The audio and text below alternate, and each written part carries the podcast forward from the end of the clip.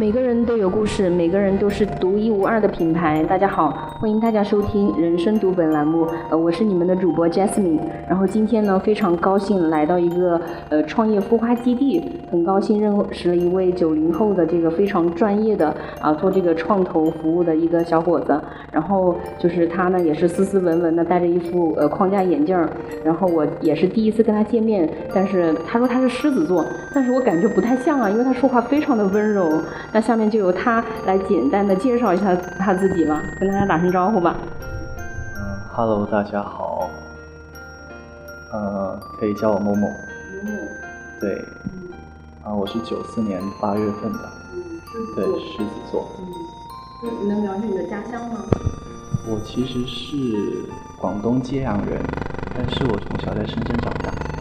对，那因为见证了深圳的很多历史，就是一路的发展，可能因为我们现在是在这个算是后海嘛，对吧？多少海？就是这一片都是填海造的新房子，对。那说一下就是你印象当中童年的深圳和现在呢？童年深圳啊，到处穿梭的都是中巴，然后随手随手停的，然后路都破破烂烂。南山这边的话，下了中巴之后，嗯还要跨过呃马路，然后爬上路墩，再爬过去到另一个路口。对，因为我之前总是去我舅舅那里，坐坐巴士都是这样子走。深圳还有这么样的一面哈。那那是什么样的契机让你来到深圳？啊，我出生就在深圳，父母就很早过来了。对，父母很早就来深圳。那你童年里面，你对深圳的印象，除了刚刚说的过马路那个那个场场景之外，有什么比较印象深刻的？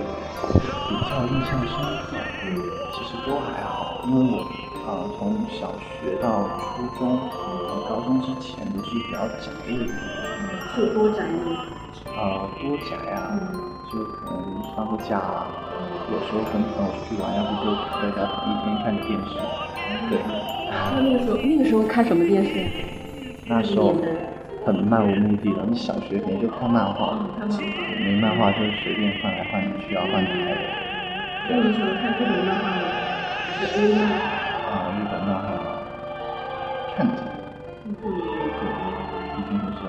画，那些慢慢已经不怎么追了。现在还在看很多海贼王啊之类的。那你的家庭这种环境，是不是父母也都就是比较让你就是放养式的，就是嗯，那倒不是放养式，父母还是因为一直在身边，其实都还好。对，你应该就一个小孩，嗯，还有还有一个姐姐，姐姐就比较外向。哦，那刚好就互补，可能还比较嗯对，倒倒还好，家庭还挺融洽。嗯。那你小时候有什么爱好吗？或者是参加课程那种培养你的自己的这种？我其实一直都觉得自己自己是一个比较平凡的小孩。我爱好的话，小小的时候就，呃，打游戏啊，打游戏，那有没有玩的很很厉害的那种？很厉害。其实其实我都觉得都还 OK，对，没有没有哪方面差，但也没有特别太好这样子。那家人会限制你玩游戏吗？因为因为玩游戏，有的人会影响他的学业啊什么的。算是有陪吧，或多或少。对，但但最后还是影响学业。是影响吗？就是影响到什么程度？因为我昨天采访一位就是呃程序员，就是因为这个可能没有考上大学。我们是这样的啊，我的那个时期，初中中考那个时期，深圳从以前到现在的学业都是比较紧张的。当时初中的话比较差，然后去了中专，对，然后后面就是三年中专非常轻松，就是别人高中非常苦，非常轻松过去了，而且三加一就是中专考大专考，这个成绩也还算比较好，很简单就上了大，但是其他方面是要差。那你开始是学什么专业的？就是建筑、和跟现在所从事的这个行业完全是不搭嘎的。就是因为以前老大是做有点有点啊大理石生生意之类的，对，当时也没有想太多没有想太多，就报了建筑，然后三年三年过去之后呢，嗯建筑我那个叫建筑施工技术，然后下工地了，想一想还是对，是还是去了金融业。就是因为太苦了吗？是这个原因吗？啊，不是，其实当时就大学毕业也是一个迷茫期，其实也不知道自己想要做什么。对，然后刚好有不好意思，我打断一下，就是你发现没有，中国的教育就是很多人，我采访很多人，他们都不知道为什么去念了他这个专业，完了之后呢，包括去找工作也是。就是也很也很迷茫，然后就是可能不知不觉就突然间进入了一个行业，所以我觉得也也说明一个问题，咱们中国的教育可能没有更多的去挖掘和尊重这个孩子他自己的一些想法。对，那如果你你以后有自己的小孩，你会怎么样让他选专业或者小孩应该会倾向于当然是随着他的天性去走。十八岁之前比较好。其实比较稀释的，因为希望基本上你成年之后跟我没太大的关系了。会在意说什么稀不稀释，我已经尽努力，然后人生还是，不成为了他也是独立的个体，对。但是建立，像你刚刚提到那个金融，对，你在金融行业里面是投资做什么？钱的话，这个金融这个很多，证券、基金啊，这个就是可能就是对对对。非常经典的那你那个我我也很小白，就是目前来说，你觉得中国内地的这种市场，就是二级市场，你怎么看呢？我我太久没有看，对，好久没有看股票，因为就脱离那个行情之后，我就就有的时候就佣金这样子。嗯，因为最近很火就是某几个哈，就是涨得非常的快，嗯，上个月的业绩可能是两百六，然后现在已经三百三百二了。这个现在不知道，因为还专业。OK，那聊到你现在的这个工作，对，就是针对这种创业者呢，你做一个服务，能不能具体跟大家介绍一下？你希望就是如果听众有这种一个创业的人，可以得到更好的这种指导也好，服务也好。我们其实现在主要是找一些比较好的这个项目去做一些孵化的内容，原因是你要把项目做大，然后这个资本或者说是资源是啊没有想要去获得，我们都能做这些。对，啊怎么说呢？就是现在，但现在的情况下是很多创业者是，就是盲目自信，一个是。经不起推敲，有一些又是，嗯，整个商业模式啊会非常稚嫩，嗯，对其实想要去走的路是非常困难。你能稍微举那一两个例子吗？让我们就是，嗯，要是有看我朋友圈，应该有看到过，之前有接触过一个项目，他跟我说，你千万不能告诉别人，这个我这点子是要卖钱的。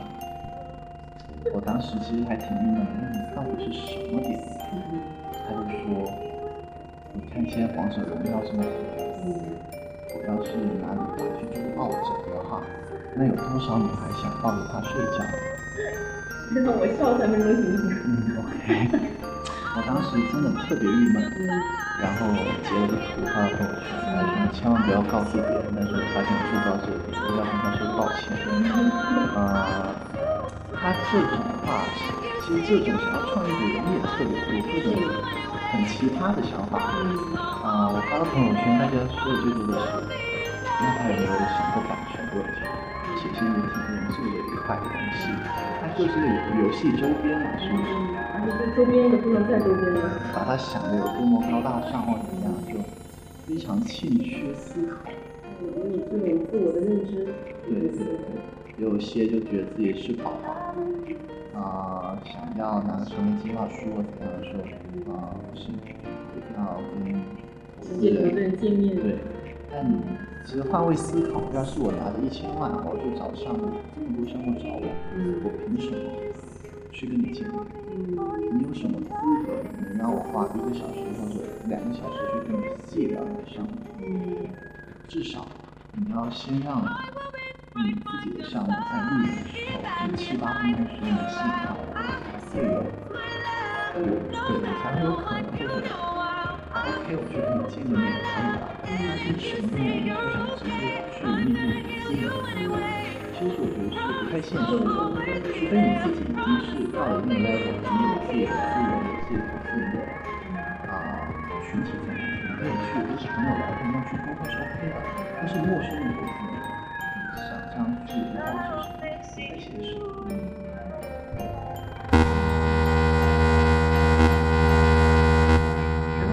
提到一个问题，可能会有点敏感。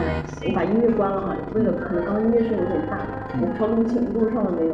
就是有的这种项目方也好，就创业者也好，他会觉得确实是有点敏感，因为他商业计划书里面可能包含了他全部的这种构思也好，他的盈利模式也好，怎么样去规避说，哎，你拿到这个东西会不会给别人去看，或者说别人就直接拿着它 copy 下来，直接就创业了。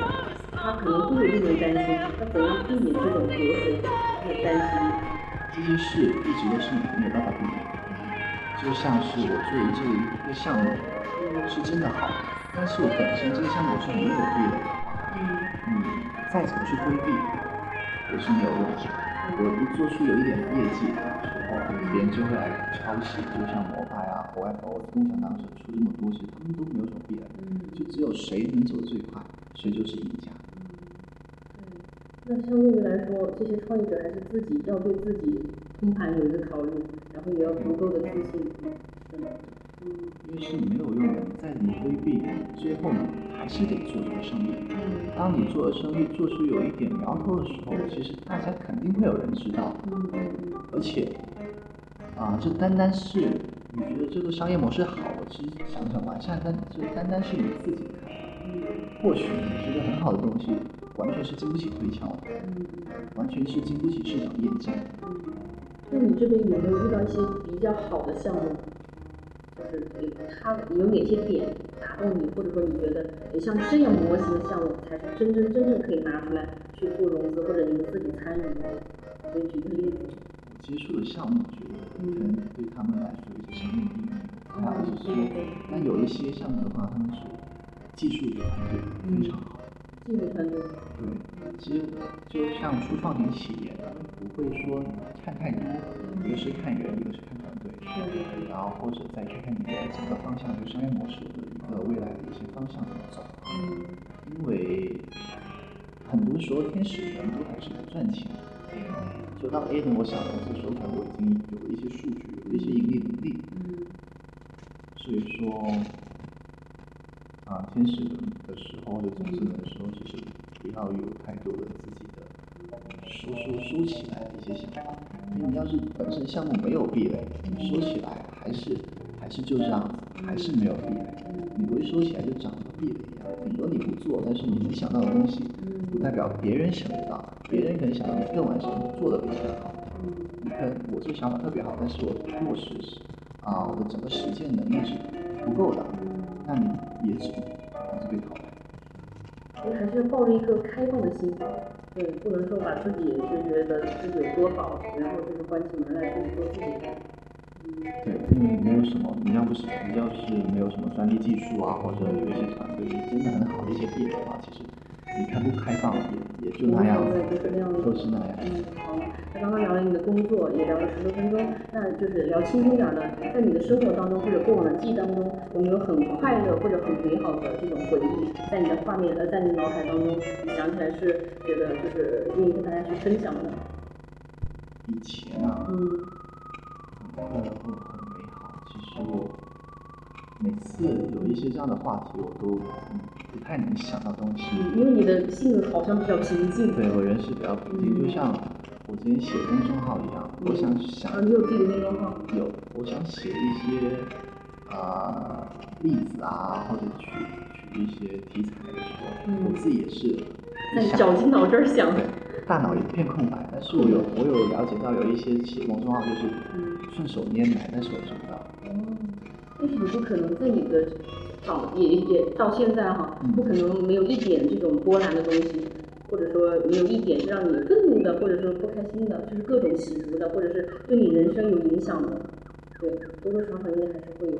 对我人生有影响的，我是觉得在上一年的时候，嗯，怎么说年？因为在上年整个工作会比较波折，然后工作会比较多，没有一个定性。嗯啊，后面选选择了去参加一些活动，嗯我会觉得参加线下活动，参加到活动还不错，嗯认识一些人，看看多了一些事，就形成了自己的一个初步的一个三观吗？还是？呃，算是，我觉得有点像叫自我唤醒。嗯，我以前不知道自己其实真的要干什么，或者我非常重要。我不知道我自己想要干什么，或者是我为什么而活。那我现在会比较清楚一些，就是啊，我不是为了钱而生活，我是我是想要让自己能更快乐，嗯，或者想让自己实现自己的价值，就是最后都会觉得我现在是活着，因为我觉得是一个自我实现。除了自我实现，我是觉得其他无论上班或工作，其实都是辅助的东西。就像我们讲的吃喝拉撒，其实你回顾起来，你没有一件是想得到的。就是回忆在你的脑海里面会记住的，真正能在你脑海里面留下印象的，就是你刚刚说的，可能自己付出了，得到了，实现自己的价值了，你是会很开心的。对，还是说能一点点滴滴感觉到自己的进步，我觉得是最让我开心的事情。那就是对我们的创业者，你有没有什么金句啊要送给他们的？因为有很多人都还走在路上，就是对，包括我，我也可能是未来的创业者，对。嗯呃，创业者金句，提醒也好，或者说劝导也好，都可以。其实不要太去，呃，怎么说呢？创业的坑是特别多的，但怎样去规避的话，是需要思考的。因为很多人是爬过很多坑，才看到的。就是爬过很多坑，还是看不到希望。想要融资呢，至少自己要让自己能体现出自己的价值。那你刚刚说到的可能会有很多坑，举比如说举下例子。举下例子啊，就像啊外地会比较多，市场好，外地会比较多。嗯。我想我我这个项目想去融资。嗯。啊，然后有个融资平台找你说，我这边可以融资，然后收你几千、几万块的。费用，然后你去融资有投人做的，但其实就是完全没有用处。那怎么样去判断呢？呃，很明显，我收你几千几万，这些就肯定就是瞎扯淡，就跑去录个演就收这么多钱。对，这肯定是瞎扯淡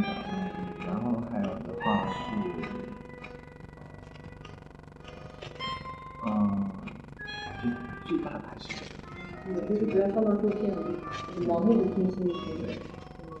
嗯，对，那最后可以跟大家说一下，以后如果想要创业，来哪个平台？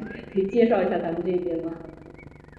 啊，其实创业的话，我们也要看需求。我们做的是孵化类的东西，但是我们孵化是收费的。嗯。就是因为怎么说呢？我们其实企业的大纲是做的是企业服务的规划，嗯，只是从啊种子人到上市并购，我们都有。每个有都有分公司在做，每个部门都有特殊特殊体制，能帮助到一些企业，但都是要看各大家需求，能合作就合作，不能合作就还是交个朋友吧，没有说强推到哪一个哪一个平台。这样挺好的，也不会说承诺说我一定能帮你做到什么地步。对对对，因为承诺是在这创业的时候没有办法承诺，我承诺帮你帮你融到资。也是不可能的。哪怕我觉得你这个项目可能真的是好，也不能说保证别的投资人会看好，对不对？对，项目要是真的好，自然啊能找到投资，但是承承诺是不打包票的，因为我们不是直投的公司嘛，直投的直投的耍你也挺多的，说实话。这里面又有很多坑是吧？我觉得这个呢可以作为我们下次访谈的点哈。对，那我们今天第一期的节目先到这里。就是暂时告一段落，好吗。对，好好的。今天也非常开心能够跟咱们这位男嘉宾访谈，他的性格呢是看起来比较腼腆，但是干货呢非常的多，所以我希望下一次就是包括采访这个创业者的这个板块，可以多多的请教他，对他就是应该这方面的经验还是很足的。好的，那我们今天的节目就先到这里，祝大家就是呃每天都有好心情，再见。好，再见。